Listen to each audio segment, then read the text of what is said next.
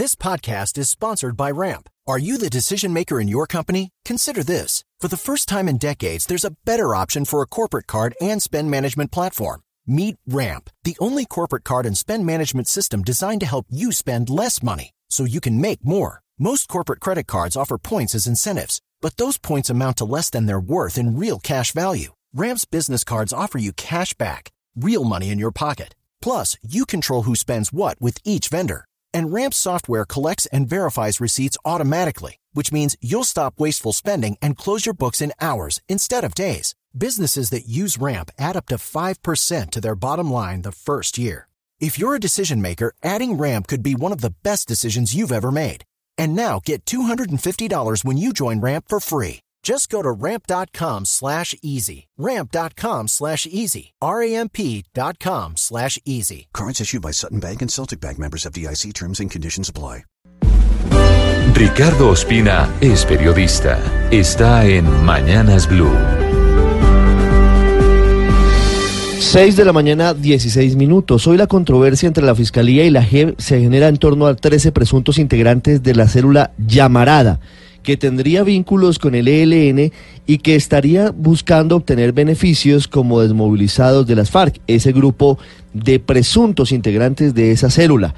La pelea ha resultado muy interesante porque en las últimas horas Blue Radio reveló la carta de la oficina del alto comisionado de paz Miguel Ceballos en la que le certifica a la vicefiscal María Paulina Riveros que 13 personas con nombres completos y cédulas no fueron postuladas por las FARC ni aceptadas por el gobierno como integrantes de esa guerrilla.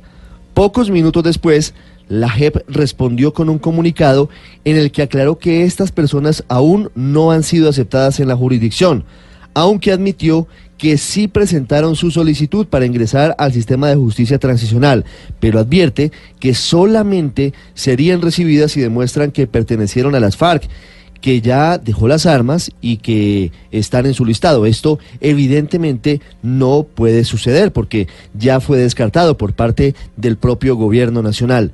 Los abogados de algunos de los mencionados en la lista negaron que estas personas tengan nexos con el ELN y argumentaron que sus clientes están procesados por disturbios en universidades y que están buscando someterse a la JEP de manera voluntaria. El tema de fondo es muy delicado porque, como siempre sucede en los procesos de paz, hay colados o intentos de personas que están buscando beneficios. En este caso, si llegaran a aceptar a estas personas, tendrían una pena máxima de ocho años de prisión alternativa, ni siquiera de pena efectiva de privación de la libertad en un centro carcelario.